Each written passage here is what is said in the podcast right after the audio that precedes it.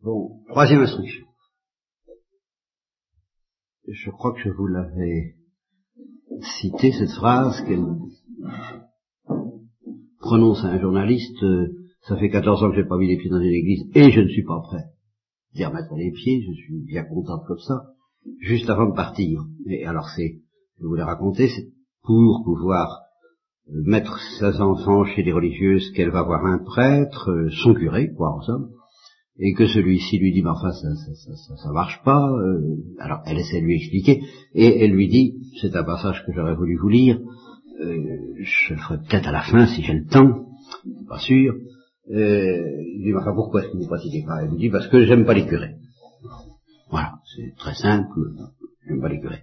Alors, elle explique pourquoi elle n'aime pas les curés. Une des raisons, c'est celle que je vous ai déjà citée à propos de son mariage, la manière dont il lui a montré la porte parce qu'elle ne savait pas la religion de son futur époux.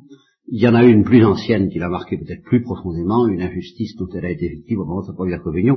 J'ai admiré aussi, en lisant alors le premier livre, que sa mère, qui était une femme extrêmement courageuse, incontestablement, qui, qui a fait la preuve euh, de n'avoir peur de rien et de ne se laisser démonter par rien et d'être très douce et très patiente et de supporter son mari, euh, qui n'était pas de la tarte, si vous me permettez l'expression, eh bien, euh, cette mère, placée en face de l'injustice subie par sa fille, qui, à qui revenait de droit euh, le privilège d'être la seconde à lire l'acte de consécration à la Sainte Vierge au cours de la première communion solennelle, ça se faisait les quatre premières, euh, les quatre plus méritantes, disaient l'acte de consécration, et au moment de la prononciation de ce solennel, de cet acte, où elle s'attendait à être appelée après la première, eh bien, on en fait venir une autre qui était plutôt la dernière, et on ne la fait pas venir elle.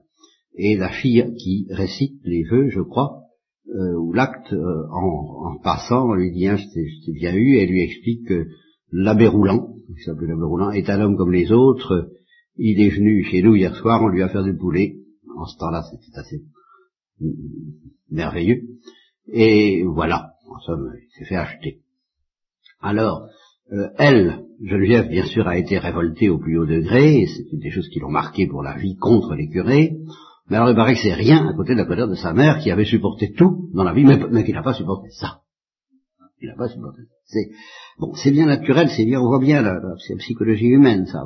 Alors elle a senti ça donc à ce prêtre, euh, plus le problème beaucoup plus grave, à mon avis, mais elle n'en parle pas là, mais elle en parle ailleurs, bah, de l'enfer et d'une manière générale de la doctrine chrétienne, euh, la notion du péché telle qu'elle l'avait comprise ou qu'on le lui avait ou qu'on lui avait expliqué, sans doute formal, et qu'elle appelle un bourrage de crâne, ça c'est plus grave parce que c'est doctrinal. Alors, pour toutes ces raisons, donc, elle s'était écartée de l'Église. Et alors, ce père lui est sympathique et, et il lui dit, mais enfin, oh, vous pourriez venir à l'Église. Et alors, ça se ça se bat pas du tout sur le plan des profondeurs, ben sur le plan que oh ben y est pas si mal reçu que ça.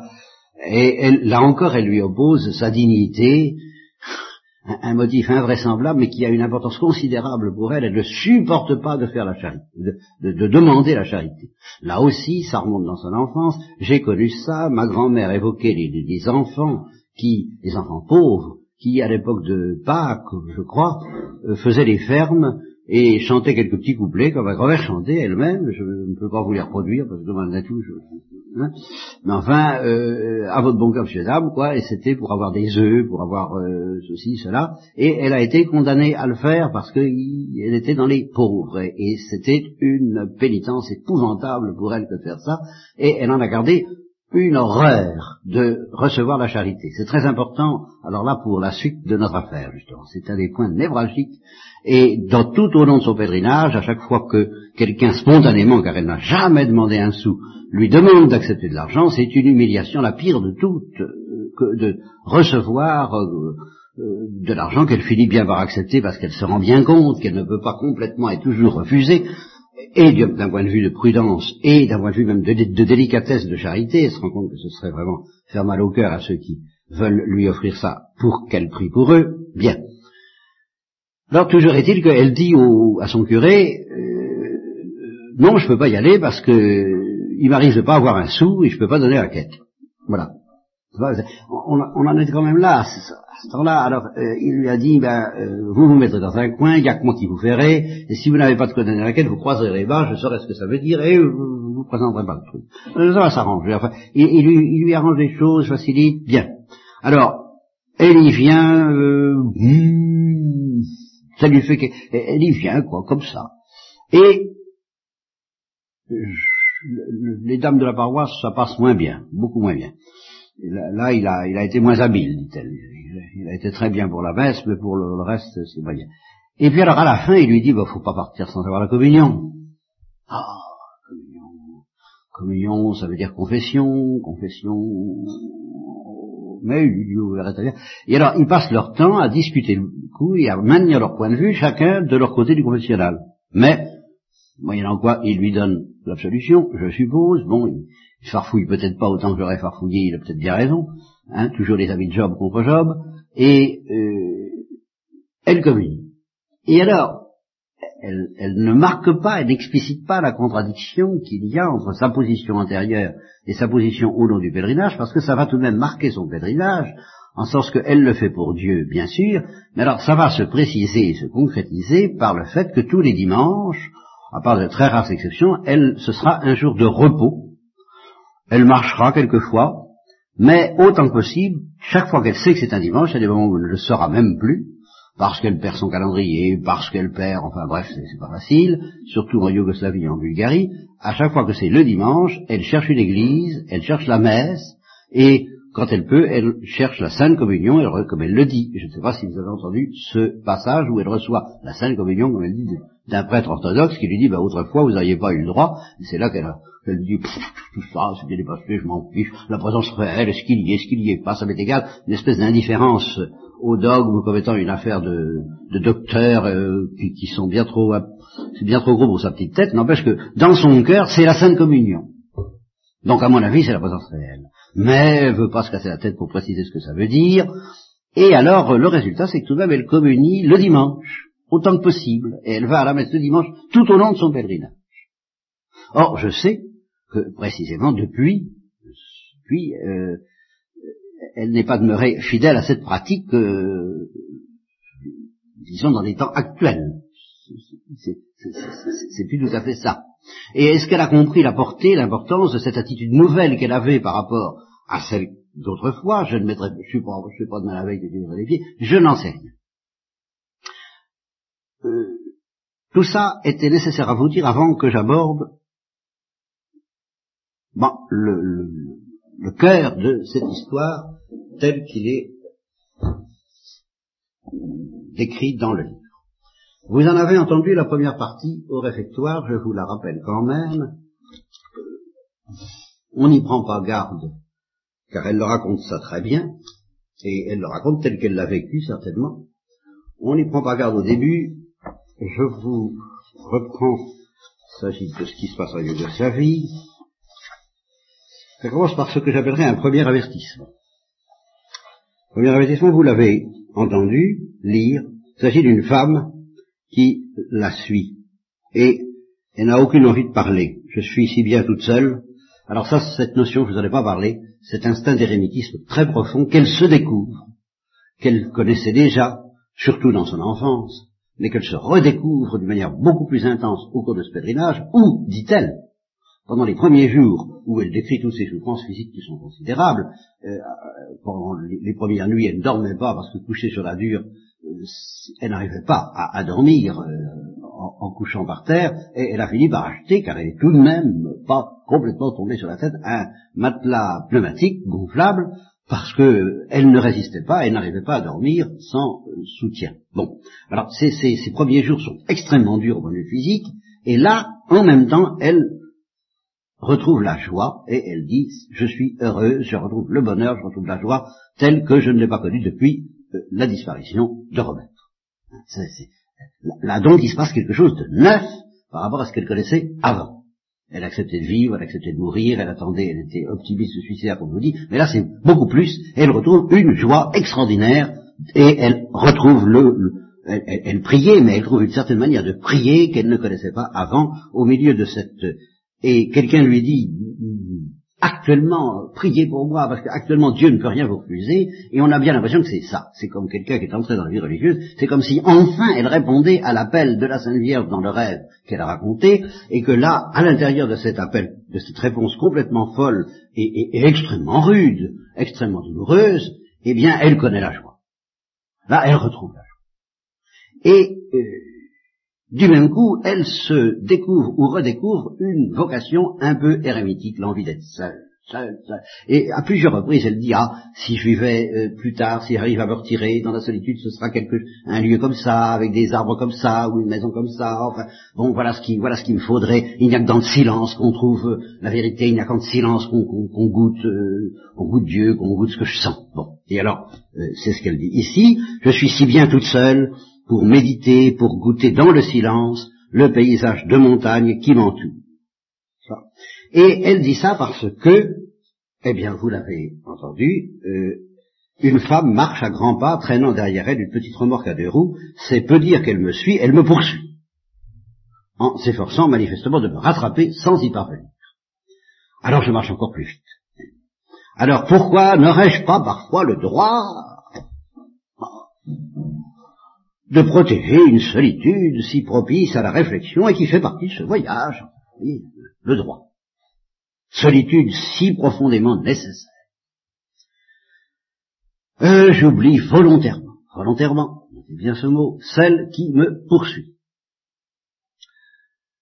Alors, je, je passe, avez entendu ce passage, et euh, elle, elle entend un bruit, le même bruit, elle se retourne, la femme lui fait signe de l'attendre, cette fois, elle obéit, et quand elle arrive à sa hauteur, elle dit j'ai envie de disparaître sous terre tant j'ai honte de moi parce qu'elle la voit à bout de force, d'avoir couru pour la rattraper. Elle a plus de respiration, sa respiration, et elle n'arrive plus à reprendre sa respiration.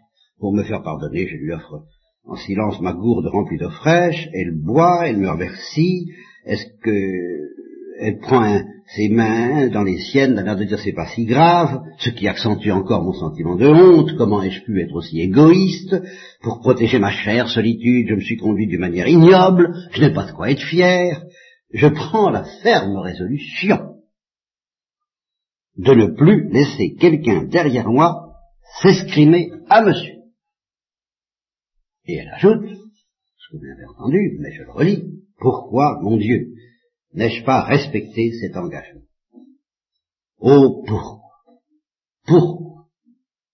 Mon pèlerinage eut acquis une dimension autre, plus extraordinaire peut-être, et je ne traînerai pas au fond de mon cœur, aujourd'hui encore et pour le reste de ma vie, un regret si vif.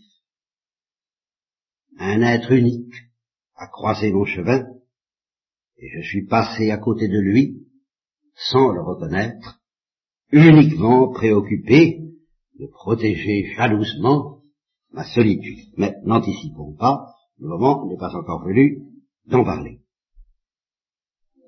Un peu calmé, la petite dame m'explique par geste, et alors voilà un point sur lequel euh, j'entre en scène. J'entre en scène parce que là, très nettement, je suis, tenté de dire que dès ce moment-là, elle n'a pas compris ce qui se passe. Parce que, sans quoi je suppose qu'elle le dirait, elle ne le dit pas. Pourquoi elle a fui cette femme? Bon, euh, casse-pied, quoi, hein? Bon, il a l'impression que cette femme allait peut-être lui demander quelque chose, prier pour moi, ou, ou donnez-moi ceci, ou donnez-moi cela, enfin il faudrait... Bon, et euh, bon, bah ça l'agace, ça lui plaît pas. Or, qu'est-ce qu'elle fait, cette femme? Pourquoi est-ce qu'elle a couru après elle? Elle a couru après elle pour lui dire ceci. Elle m'explique par geste que l'orage sera bientôt là de nouveau. Et elle m'emmène d'autorité chez elle. La maison est située à l'entrée de la ville, Bijou est mis à, mis à l'étable, Quant à moi, je dispose pour la nuit d'un grenier plein de foin offert à tous vents, etc. Et dans l'orage et fidèle au rendez-vous, pelotonné dans mon sac de couchage que j'ai recouvert de foin, je le regarde et j'écoute, des éclairs impressionnants, le ciel s'illumine, la pluie se met à tomber avec violence. Quand je pense que je pourrais être dehors sous ma tente, cette idée me fait frémir. Bien à l'abri dans la chaleur de mon fenil, je reste éveillé très tard, goûtant ma chance et mon confort. Tel était le but de cette femme, lui offrir quelque chose. Pas lui demander quelque chose. Et alors, j'anticipe encore, sur autre chose, avant d'aller plus loin, je note une petite phrase en passant euh, que vous avez entendue quand les gens de l'ambassade s'arrêtent avant qu'elle n'arrive à Belgrade et qu'elle lui propose, euh, ils, lui disent que l'ambassade de France est à mon entière disposition si j'ai besoin de quoi que ce soit en passant par Belgrade. Trop sûr de moi. trop sûr de moi. Je réponds bien imprudemment que tout va bien et que je ne me débrouille pas si mal. Ce n'est pas la première fois ni la dernière je refuse par amour propre la main que l'on me tend. Bon, on attend. Passe. Arrive à... Alors, ça c'était le premier avertissement le moment où tout va se jouer dans sa vie pour longtemps, celui qu'elle a évoqué, vous l'avez entendu en lecture, vous n'y avez peut-être pas pris tellement garde parce qu'elle le décrit d'une manière très discrète, à la nuit tombante, ah, oui, euh, ah oui, alors ça se passe après qu'elle vienne de se faire plus ou moins lapider par la, par euh, l'hôtesse, n'est-ce pas, la, restauratrice. Alors inutile de dire qu'elle n'est pas dans les dispositions euh, les meilleurs à l'égard du prochain. Hein, et que de nouveau, elle a quand même envie qu'on lui fiche la paix, euh, et elle n'est pas de bonne, comme on dit. Non, hein, elle n'est pas de bonne, ça lui arrive. très bien. Euh, j'ai le moral, euh, elle ne sait pas où elle pourra s'approvisionner, puisqu'elle n'a pas pu manger que la moitié d'une assiette, elle n'a pas pu boire. J'ai le moral au-dessous de la côte d'alerte, il est temps que je réagisse. Ma méditation est troublée, au cours de l'après-midi, par un mendiant. Alors ça, elle l'appelle bien un mendiant. Donc elle attend là encore que ce mendiant mendie. Et elle n'a rien contre. Elle est tout à fait pour les mendiants qui mendient. Ça lui touche le cœur. Seulement elle n'a rien à lui donner. Donc elle n'a rien à faire avec lui. Et voilà. Un mendiant qui me suit pendant plusieurs heures. Pauvre homme, il me fait pitié. Il me fait pitié, bien entendu. Ça, ça, son cœur fonctionne. C'est vrai. Mais j'ai vraiment rien que je puisse partager avec lui, pas le moindre bout de point, pas le moindre fruit, et surtout pas une goutte d'eau, ce qui n'est pas drôle. Je me retourne à plusieurs reprises et à chaque fois, il me fait signe de l'attendre, comme l'autre. Après l'expérience malheureuse du restaurant de Zagreb, euh, j'ai aucune envie de faire la conversation avec qui que ce soit. Hein. Sans compter que ma marche, rendue pénible par cette blessure à la cheville, ne m'incite pas particulièrement à la gentillesse. Pourtant, je m'étais bien promis de ne plus protéger égoïstement ma solitude et de partager ma route avec ceux qui le souhaiteraient. À la nuit tombante, lorsque je décide de m'arrêter, je le vois qui s'assied sur un talus qui borde la route à quelques cent mètres de moi, il ôte ses chaussures et masse longuement ses pieds. Son insistance à me suivre m'effraie un peu. J'ai l'impression que rien de bon ne peut m'arriver dans ce pays où Dieu lui-même est interdit de séjour. Voilà, vraiment là, on, quoi, vraiment, on comprend, on comprend, hein Je me trompe lourdement, mais ce soir, je ne le sais pas. Comme je le regretterai lorsque je réaliserai ce que j'ai perdu, mon inconscience est à la mesure de l'épreuve qui m'attend. Je poursuis ma marche et décide de planter ma tente quand j'aurai la certitude de ne plus être suivi. Et bien entendu, Elia. Et alors, la suite, eh bien, vous ne l'avez pas entendu, je vais vous la donner. C'est toujours en Yougoslavie, c'est un peu plus tard. Alors, vous avez vu l'histoire de Belgrade, ou alors elle se, montre d'une inconscience quand même un peu forte, n'est-ce pas, en, refusant d'obtempérer sur une affaire mineure et sans, aucun soupçon de ce que ça pouvait avoir de catastrophique dans un pays pareil. Euh, nouvelle journée, nouvelle rencontre, une famille de camp. Ah, des, presque, presque des voisins. Bon, petit drapeau tricolore qu'on échange, Je suis longuement des yeux l'emblème de mon merveilleux pays qui flotte fièrement au gré du vent avant de disparaître au bout de l'horizon. Autre rencontre, bien étrange celle-là. En fin d'après-midi, quelques kilomètres avant Nice, la route droite, absolument plate, permet de voir venir de loin des automobiles et des piétons. Aussi, je suis très surprise d'apercevoir soudain, à quatre ou cinq mètres devant moi, un homme, surgi de je ne sais où. Au premier regard que je pose sur lui, il se produit en moi une sensation curieuse et très désagréable. Notez bien ceci. Désagréable. J'ai l'impression que mon sang se met à bouillir dans mes veines. L'homme qui va croiser mon chemin est grand, il mesure au moins 1m85. Svelte, presque maigre, il est vêtu d'un costume gris foncé à la mode européenne, et sa tête est recouverte d'un voile blanc, comme en portent les musulmans. Mon cœur bat à grands coups, sous l'effet d'une émotion intense, que j'arrive pas à définir, et que je suis incapable de contrôler. Il porte dans la main gauche un linge blanc noué aux quatre coins et qui contient un objet ayant la forme et la taille d'un melon ou d'un ballon d'enfant. Plusieurs détails me frappent chez cet homme. D'abord son maintien, droit et majestueux, et aussi l'extraordinaire blancheur de ses voiles. Je remarque la beauté de sa main gauche lorsqu'il me croise. Ses doigts sont longs, fuselé, très soigné, tout en lui respire la perfection. En passant à ma hauteur, il me salue d'un simple shalom. Et je réponds shalom, comme si cette salutation, qui veut dire en hébreu la paix soit avec vous, m'était aussi familière qu'un simple bonjour. J'ai à peine prononcé ce mot que dans l'instant même, je sais qui est cet homme qui vient de me croiser.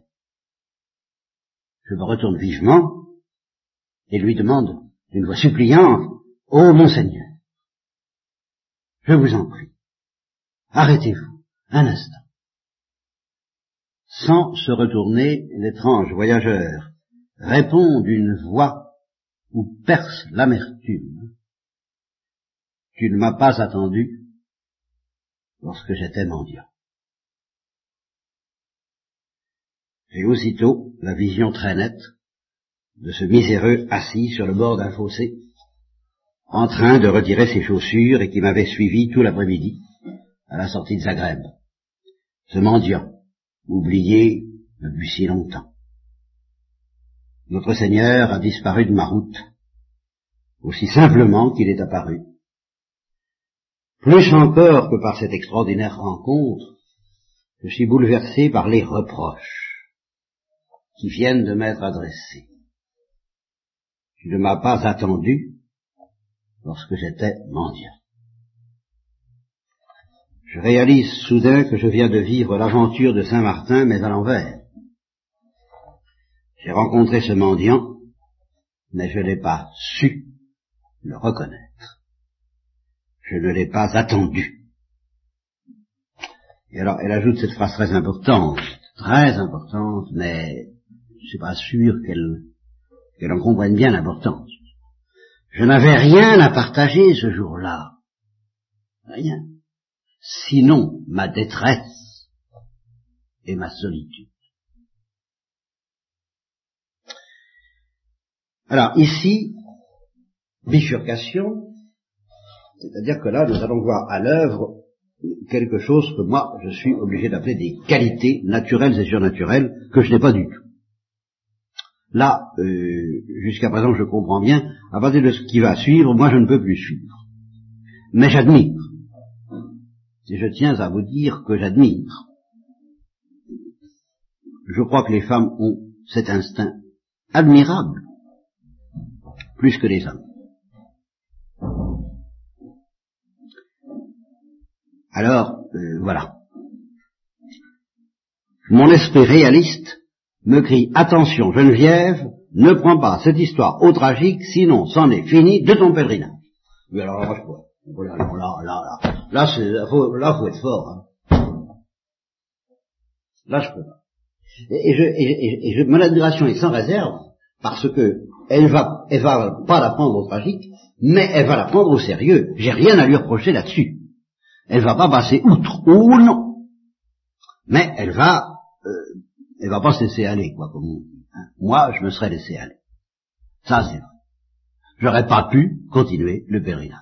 Et ça n'est pas une supériorité, c'est une infériorité sur elle.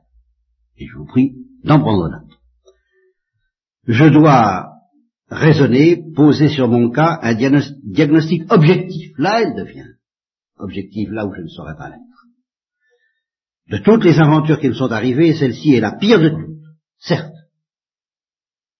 Mais est-ce une raison pour désespérer, hum, avec cette habitude acquise dans mon enfance, de disséquer chaque événement, bon ou mauvais, d'en peser le pour et le contre, d'en tirer parti, j'ai parfois des surprises.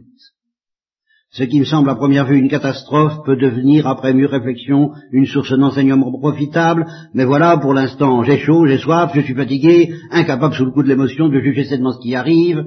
Euh, si notre Seigneur a voulu me donner une leçon, ben il n'est pas allé de main morte. Ouh, voilà, il a réussi, au-delà de toute espérance. Repousser un problème n'est pas le résoudre, je le sais. Oui. Ça, c'est honnête. Pourtant, euh, faut que je fasse le vide dans mon esprit. Et que je remette à plus tard le besoin de voir clair en moi. Euh, il faut que je laisse passer un peu de temps. Un jour ou deux, un, ce n'est pas assez. Un mois ou deux, c'est trop. Mais ça, elle, devient extraordinairement euh, prudente au sens, au grand sens de la, de la prudence euh, vertu cardinale des théologiens du Moyen Âge. Alors, bah voyons, par exemple, euh, la durée de la traversée de la Bulgarie. Oui, voilà, la durée. Euh, d'accord. Hein Je reprendrai cette affaire après mon entrée en Turquie, pas avant. Pour le faire. Hein. Compris, Madame la pèlerine? Il en est des fardeaux de l'esprit comme de ceux du corps. Il faut savoir parfois les déposer à un moment, quitte à les reprendre plus tard, lorsque l'état général est meilleur, l'émotion calmée, la tête plus claire. Alors quand on a des rails, hein, elle a la capacité en tous les cas de ne pas les rails. Pourtant je comprends mal ce que notre, que notre Seigneur m'a fait ça à moi, mais ça passe pas. J'ai toujours eu le sentiment d'être à sa disposition attentive à l'écoute de sa volonté. Pour une petite fois où je me suis montré distraite, il m'est tombé dessus au moment où je m'y attendais pas. Le brigand. Tout-même, on n'a pas idée d'avoir si mauvais caractère. Oh. Puis autant que je me souvienne, j'avais pas le moindre bout de pain partagé avec ce mendiant. Hein, il revient toujours, et alors c'est là où j'ai mon petit... Alors là, j'ai quelque chose à lui dire. Alors, alors, alors, alors. Geneviève, attention, défense. Je repenser à cette affaire avant la Turquie. Depuis quand ne ferais-tu plus, la loi dans ta propre cervelle? Ah, pourtant je ne peux pas m'empêcher de penser que si vous traitez aussi durement ceux qui vous aiment et sont pleins de bonne volonté, pff, curieuse de savoir de quelle manière alors vous traiterez les autres. Ah bah oui, ça m'avait pas parlé.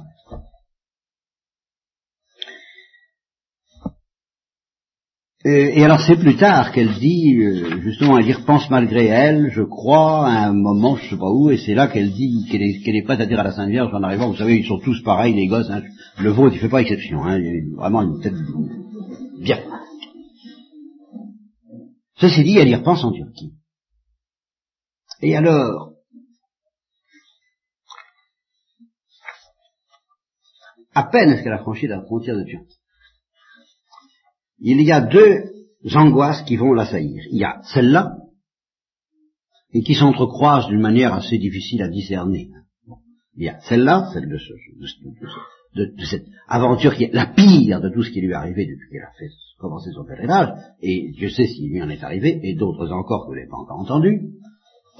Et puis, une angoisse qui va grandir, je ne pourrai pas reprendre ma vie comme avant, j'ai goûté à la solitude, j'ai goûté à l'indépendance, j'ai goûté à la liberté, comment je ne pourrais pas élever ces enfants, euh, et sous-entendu, je ne pourrais plus supporter mon mari, ce que d'ailleurs, en effet, euh, euh, vu ce qu'il était d'ailleurs, elle a des excuses, mais en tous les cas, elle se séparera de lui, et puis il n'est plus question d'avoir un enfant, et de fait, plus d'autres, euh, mais elle pressent tout ça et n'a pas trouvé la clé ni la solution à ce moment-là, et elle ne se sent pas de taille, et euh, la tentation suicidaire est là, euh, je peux pas, je peux pas, ce fardeau de la vie quotidienne qui n'est pas conforme à tout ce que mon être souhaitait, et auquel elle n'a pas su répondre quand elle a eu l'invitation de la Sainte Vierge dans son rêve, cette solitude avec Dieu, elle en a, trouvé le goût, et, et le plus avoir ça, elle ne s'en sent pas le courage. alors ces deux angoisses se mélangent inextricablement. J'ai fait quelque chose, je lui ai fait quelque chose, pourquoi est-ce qu'il m'a fait ça, pourquoi est-ce qu'il est si dur, qu'est-ce qui s'est passé, et puis comment est-ce que je vais faire pour reprendre la vie?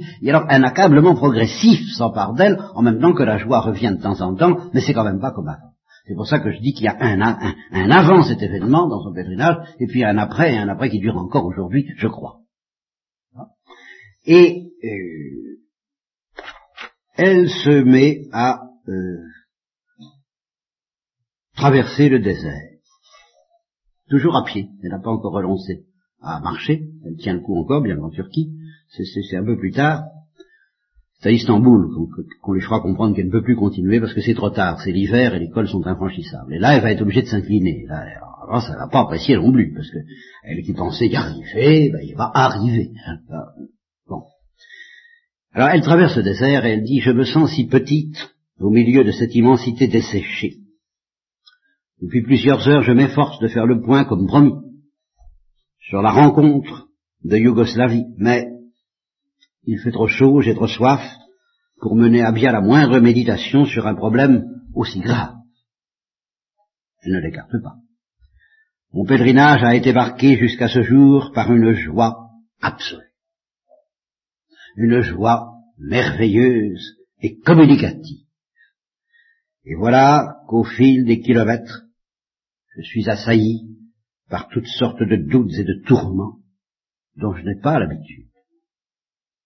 La souffrance, oui, les révoltes, les colères, les désarrois, euh, mais comme, vous l'avez entendu lire euh, ce midi, au moment où une main se pose sur la tente, je crois que vous avez, euh, il a réussi à m'empêcher de, les soucis ont réussi à m'empêcher de, de, dormir pendant dix minutes. Bon. Là aussi, il faut le faire. Bien. Une part d'inconscience, une part de grâce aveuglement, et puis une part de confiance folle. Parce qu'il faut quand même le reconnaître, authentique. Bien. Donc j'ai pas l'habitude de ça. Je veux croire que seule la traversée de cette région désertique est responsable de l'angoisse qui me serre la gorge.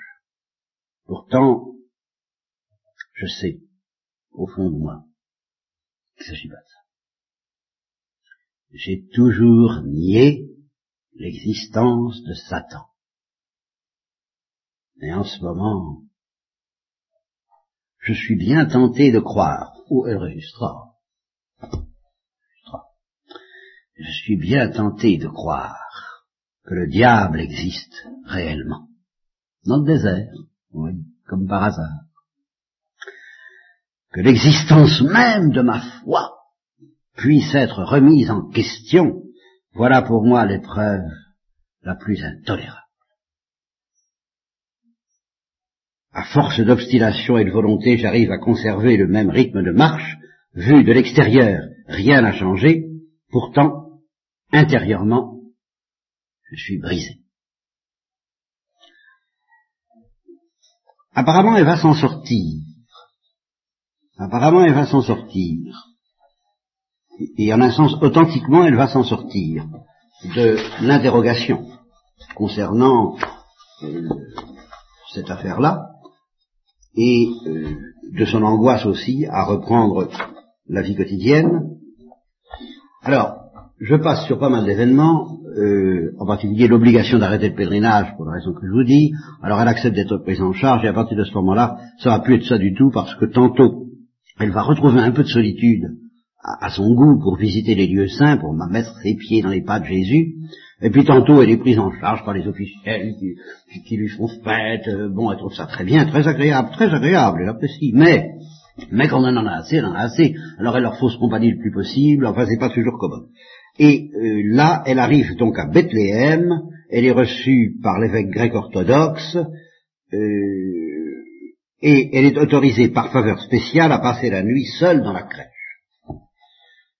Je crois pouvoir affirmer qu'il s'agit d'une faveur tout à fait exceptionnelle, j'en mesure tout le prix.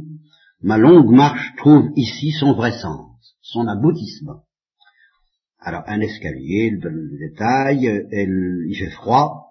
Alors, elle, elle croit absolument, alors autant elle a du mal à croire à les dogmes de l'Église catholique, autant elle croit toutes les traditions qui sont tellement contestées par les exégètes et les, savants aujourd'hui, concernant les lieux saints, jusque dans les moindres détails, passons, la pauvre, elle a bien raison. Hein, alors là, je lui donne tout à fait raison il faut avoir le, vous pouvez bon public, quoi, en Terre Sainte. Elle est bon public.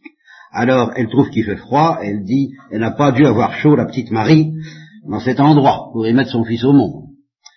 Après, j'ai une prière en commun, je, avec ceux qui m'ont accompagné jusque-là, nous nous séparons, j'ai devant moi toute une longue nuit de prière solitaire, celle que vous avez pratiquée et imitée collectivement cette nuit. Agenouillé près de la crèche, le front appuyé contre le rocher, je confie à Dieu la détresse de tous ceux que j'ai croisés sur ma route.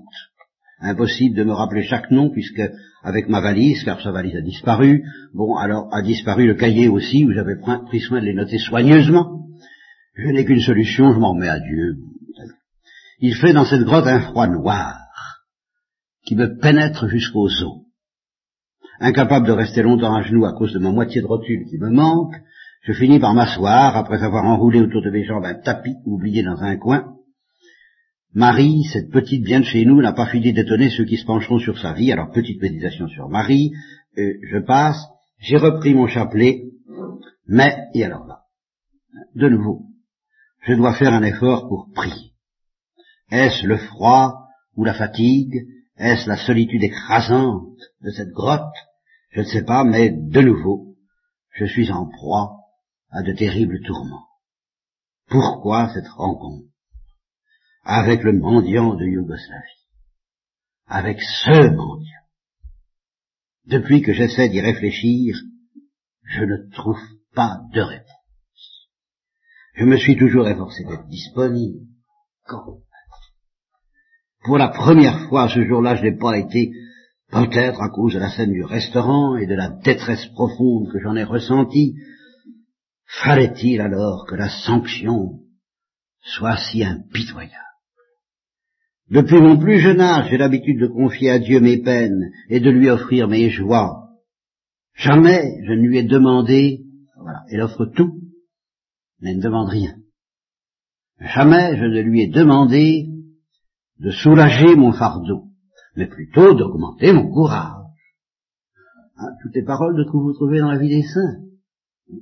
Et c'est pour ça que je dis que c'est tout de même une sainte, mais une sainte en chemin, une sainte imparfaite, une sainte incomplète, et peut-être plus instructive qu'une sainte achevée, parce que nos yeux sont trop grossiers pour comprendre tout ce qui implique la sainteté consommée, alors je vous propose une sainteté non consommée.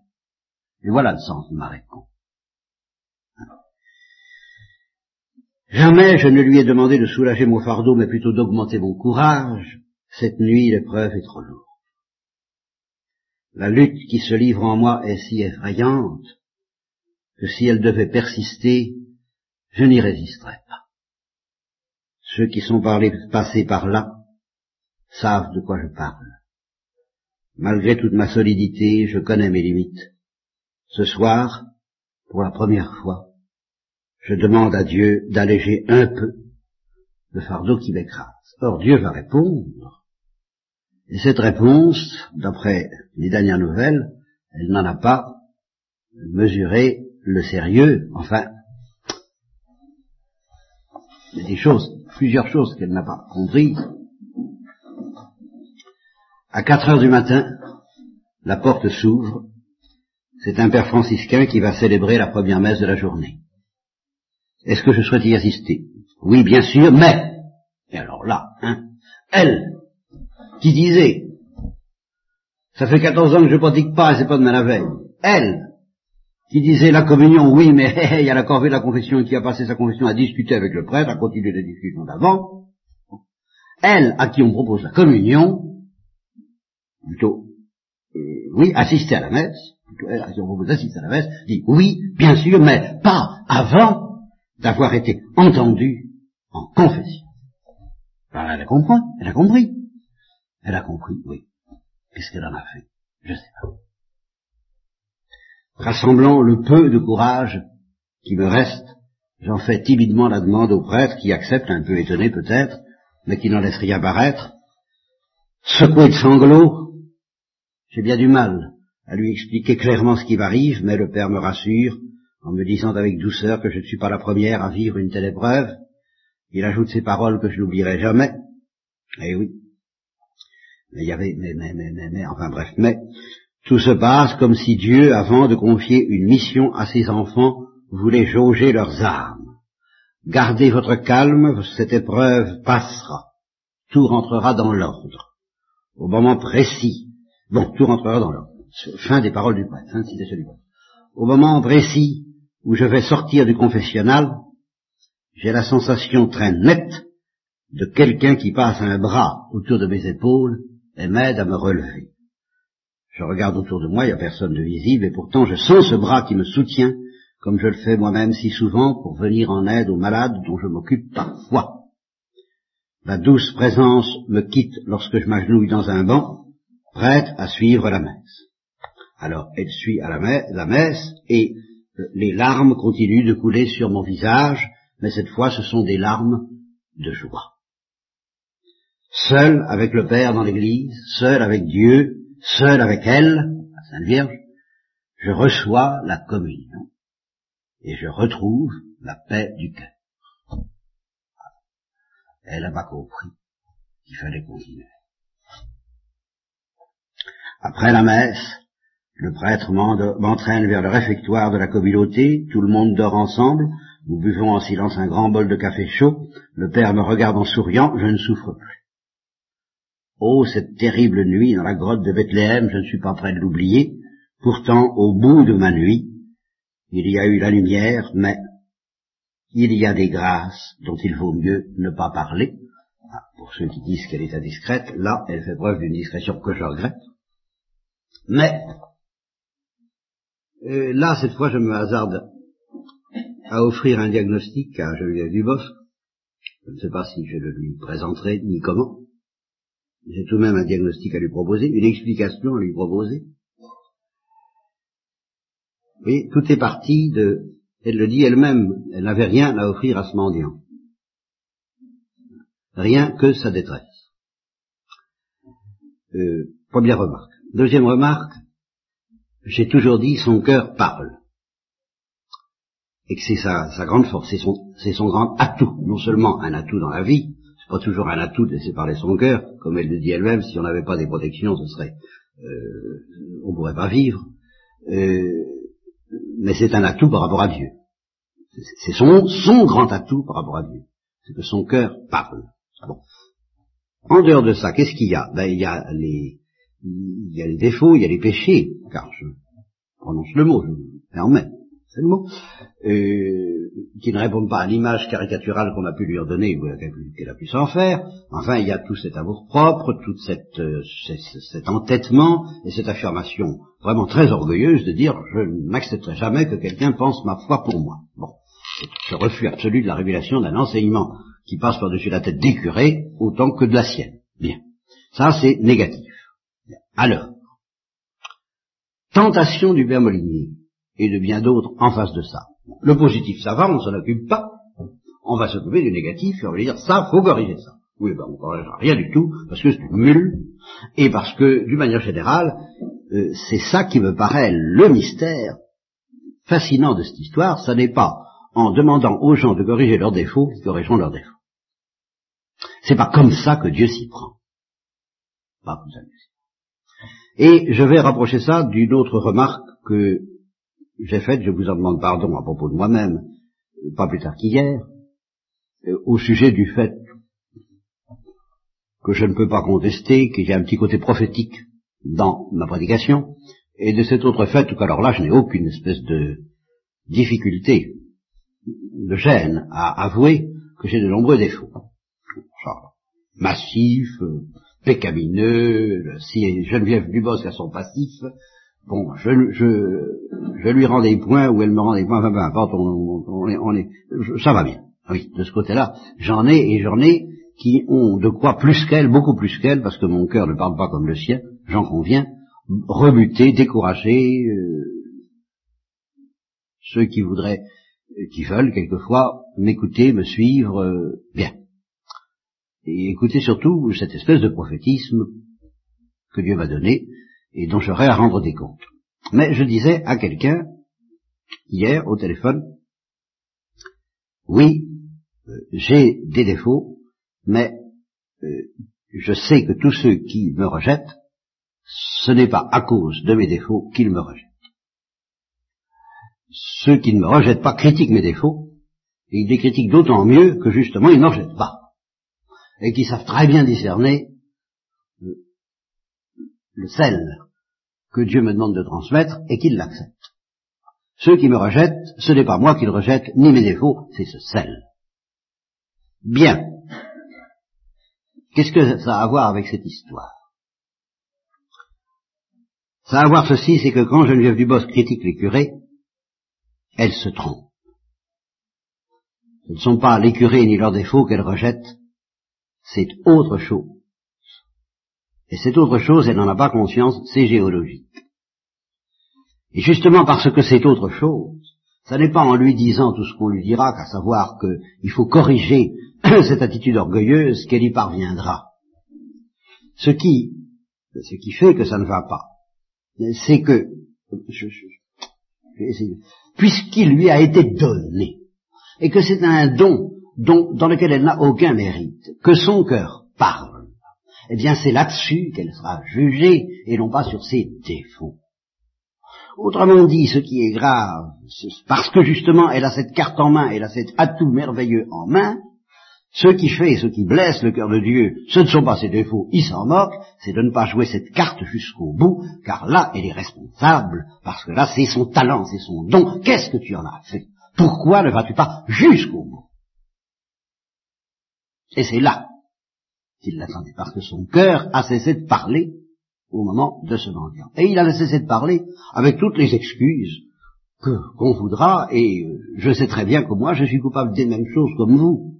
Nous avons, mais, voyez bien dans quel sens, nous avons tous une, carte à tout, une carte maîtresse par laquelle nous pouvons renverser toutes les barrières, par lesquelles Dieu, que Dieu nous a donné, qui est notre talent.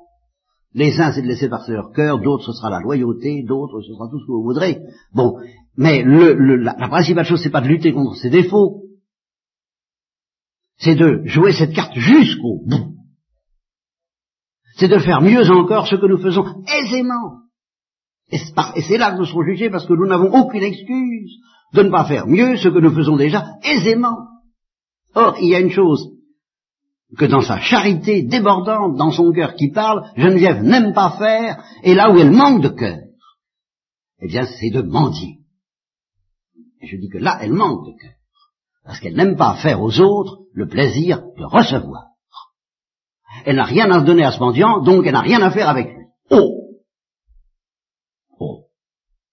Si elle avait eu quelque chose à lui donner, elle se serait arrêtée. Je lui fais confiance. Mais elle n'avait rien à lui donner, et elle était dans la détresse, elle avait que sa détresse à lui donner, alors ça, elle n'a pas poussé l'instinct de son cœur de laisser parler son cœur jusque là, que de lui dire j'en veux plus, moi aussi. Et alors là, il avait lui beaucoup à lui donner. Mais ça, elle ne s'en est pas doutée, parce que justement, elle n'a pas pris l'habitude de pousser le fait de laisser parler son cœur jusqu'au point de faire aux autres le cadeau de recevoir d'eux quelque chose et même de le leur demander. Ça, elle n'aime pas ça. Voilà l'explication que je propose de la leçon que lui a donnée Jésus-Christ, et euh, ça se répercute dans le fait que justement, ayant été délivré de son angoisse par la réception toujours un cadeau qui lui a été fait, mais qui la met en position d'humiliation à l'égard d'une créature, ce prêtre, tout de même, qui lui a donné l'absolution et l'Eucharistie, eh bien, cette, situation de laisser parler son cœur et de faire au Christ ce cadeau, de le recevoir, de recevoir son sang et de recevoir son corps et de boire son sang dans l'Eucharistie, ce cadeau-là, elle n'a pas eu l'instinct qu'il fallait le continuer euh, au maximum et que c'était là que devrait, que qu'était le sens de sa vie, alors que tout son pèlerinage lui a montré que justement, plus que jamais, elle le faisait depuis 14 ans, elle avait été comme providentiellement amenée à le faire et suprêmement parlant, elle a été délivrée par une communion. Alors, alors, eh bien, le résultat, le résultat, c'est le dernier chapitre, que je vais vous lire en partie, mais nous n'avons plus beaucoup de temps. C'est le dernier chapitre où elle est reprise de cette angoisse. Alors c'est tout de même très impressionnant qu'après tout ce qui est arrivé, reprise de cette angoisse en face de la nécessité de vivre, voilà ce qu'elle dit. Elle, prend le bateau à Haïfa, conformément à ce qui avait été prévu. Elle ferait le pèlerinage à pied, mais elle rentrerait en bateau. Et la compagnie, une, compagnie israélienne lui avait offert le billet gratuit, bien entendu. Et euh, elle, monte dans le bateau. C'est mon premier voyage en bateau. Ce sera le dernier. Je ne veux pas rentrer en France. J'achève ici mon voyage et j'y achèverai ma vie. Jamais jusqu'à ce jour, je n'ai eu le droit de choisir. Aujourd'hui, pour la première fois, je prends ce droit. Le droit de disposer de moi-même. Le droit d'accepter ou de refuser la vie. Après tout ce qui est arrivé. Hein. Et, je le et je la refuse. Parce que je me sens incapable d'assumer toute seule l'éducation de mes enfants. Je reconnais que le problème de l'éducation, lequel vous m'avez demandé de faire une réco, prend ici toute sa dimension. Après tout ce qui est arrivé, c'est le motif qu'elle donne pour refuser la vie. Jusque-là, j'ai pu assurer, vaille que vaille, le pain quotidien et la tendresse dont ils ont eu besoin, mais ils vont grandir. Et j'aurai bientôt en face de moi des adolescents, et j'ai peur de ne pas savoir les écouter et les guider peur de ne pas être à la fois ferme et douce, peur de ce qu'ils attendent de moi. Comment leur donner ce que je n'ai pas reçu quand j'étais petite? Oui, mais il suffirait de leur donner ce qu'elle a reçu c'est ainsi. Comment les défendre contre les attaques sournoises de la vie, les empêcher de souffrir? Ça, il n'en est pas question. On voudrait les aider à souffrir. Ils sont très bien là où ils sont, sous la protection tranquille des sœurs, oh, à l'abri de cette forteresse de connaissance et d'amour quel hommage rendu à l'Église, dont elle ne veut pas. Ils sont tombés dans, ils sont tombés dans ma vie sans crier gare. Ces petits êtres fragiles et exigeants, qu'est-ce que je savais de la vie? Moi qui avais vécu depuis l'âge de douze ans entre les murs blancs d'une chambre d'hôpital, est-ce que j'avais le choix? Quand j'en suis sorti à 17 ans, si mon corps, à force de soins et de volonté, avait réappris à fonctionner à peu près, à peu près normalement, mon cerveau avait le développement intellectuel d'une enfant de 12 ans. Il va un peu fort. Hein enfin, par moment. Bon. De nombreuses années devaient s'écouler avant que je ne retrouve mes facultés intellectuelles. Bon, je les a retrouvées alors. Comme une plante fragile, je vivais d'une vie végétative, etc. Bien. Mais un mois avant la naissance de mon premier enfant, j'ignorais encore comment naissent les bébés, et elle raconte qu'elle le découvre et que ça lui fait horreur. Et qu'elle est révoltée. Une énorme colère. Elle voit sa sœur accoucher sans douleur, sans problème de son premier enfant. Une énorme colère, une effroyable rancune m'envahit d'un seul coup. Ils avaient profité de mon ignorance. Ils m'avaient tous trompé. À partir de ce moment-là, et jusqu'au jour de la naissance de mon fils, je refusais catégoriquement d'adresser la parole à quiconque, ni à mon mari, ni à mes parents. Il me semblait que pour la première fois de ma vie, je haïssais quelqu'un. Et, je ne savais pas encore que les séquelles de mon éventration allaient faire de chacun de mes accouchements un calvaire tel qu'aucune bête, si solide fût-elle, n'eût pu y résister. Bon, alors, bien, euh, et alors? Après quelques détails, de quelle faute tragique sommes-nous donc coupables pour avoir en pénitence reçu la vie? Cette vie du corps qu'on ne peut ni maîtriser, ni conduire. Cette merveilleuse mécanique, etc. Bon, cette prison d'os, etc. Une âme qui se déplace, une âme qui se déplace à la vitesse de la pensée et un corps qui se traîne, n'est-ce pas? Mon âme qui veut s'élever, chercher le dépassement de soi, la quête du sacré, et ce corps véhicule qu'il faut réintégrer, mon corps disgracieux et lourd, qu'il faut traîner comme un boulet. Ce soir, le désir de la mort parle plus fort que tout. Ce soir, pour la première fois, j'ai le droit de choisir. Au milieu de la nuit, j'irai à l'arrière du navire, là où tel un cœur immense battent les hélices. Je m'assierai sur le bastingage, et après une dernière prière, ce qui prouve bien que elle espère bien être accueillie malgré tout. Je me laisserai glisser simplement jusqu'au fond de cette mer si bleue. Et alors elle le fait, elle y va, et un homme arrive derrière elle, la regarde en souriant, il a un visage ouvert, des yeux lumineux. Faut pas rester ici, madame, me dit-il avec une grande gentillesse dans la voix. L'eau a un pouvoir mystérieux. Méfiez-vous. Il est quelquefois difficile de lui résister. Cet homme a des antennes. Un peu dérouté, je qui êtes-vous, monsieur Je suis chargé d'assurer le service de sécurité à bord. Non, mais jamais. Si, bien sûr, euh, dans la journée. La nuit, je fais des rondes, pour être sûr d'avoir à l'arrivée le même nombre de passagers qu'au départ. Pourquoi? Il vous arrive d'en perdre en route? Non. Justement parce que j'y veille. Mais si j'étais pas là, ça pourrait bien arriver parfois, dit-il en me fixant droit dans les yeux. Pas très agréable d'être percé à jour par cet étranger un peu trop perspicace, je me sens mal à l'aise. Et alors qu'est-ce que vous faites quand votre passager refuse d'aller se coucher? Je le conduis à l'infirmerie, le médecin s'en occupe. Généralement ça se passe très bien. Ça arrive souvent? Ah c'est oui. Bon, alors, euh, je dois me coucher. Euh, euh, après minuit, les rêveries romantiques sur un bateau, c'est interdit. Mais oui, mais oui, allez, venez au carré, je vous offre une tasse de thé. Il se met à causer. Il sait qui elle est, il lui montre les journaux. Il dit, on parle beaucoup de vous là-dedans. Il faut un sacré courage pour faire un voyage pareil. Et si j'ai bien compris, vous êtes habitué à vous battre. Alors, ce soir, j'ai eu envie de crier pouce, je ne joue plus. Voilà tout. Vous êtes quelqu'un de fort. Vous savez très bien. Après votre accident, vous auriez très bien pu vous laisser aller, mais vous vous êtes battu, vous avez choisi de vivre. C'est un choix que vous devez respecter. Je le regarde et je me tais, qu'est-ce que je pourrais lui dire? Cet homme a des yeux qui voient à l'intérieur de l'arme. Est-ce seulement son métier qu'il veut? Ce soir, il m'a pris en place, il a choisi à ma place, pour quelqu'un qui ne veut pas qu'on pense sa foi pour elle. Je me sens tout engourdi d'une lassitude, etc.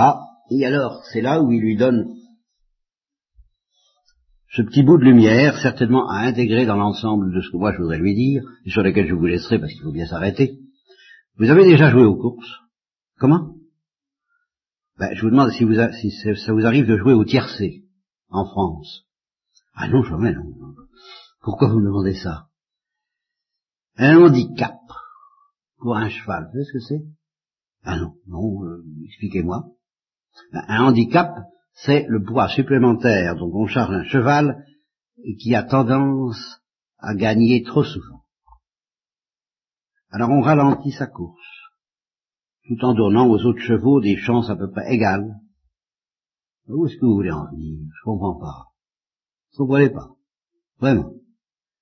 Certaines armes parce qu'elles vont trop vite, ont elles aussi des handicaps à surmonter. Par exemple, vous, vos soucis d'aujourd'hui, en ajoutant un poids supplémentaire à ceux que vous avez déjà, sont là pour ralentir votre parcours. Maître de saisissement, je regarde ce marin transformé pour un instant en professeur de théologie. Tiens, elle écoute un professeur de théologie, parce qu'il n'a pas les habits de curé. Vous êtes chrétien? Non, je suis juif. Et effectivement, c'est très juif, c'est très profond. Mais quelle que soit la religion qu'on pratique, il est toujours difficile d'être à la fois maître et élève. Je sais, qu'est-ce que je peux faire? Faites comme vous avez toujours fait jusqu'à maintenant, faites confiance, remettez vos problèmes entre les mains de Dieu, il les résoudra de son mieux, c'est la grâce que je vous souhaite.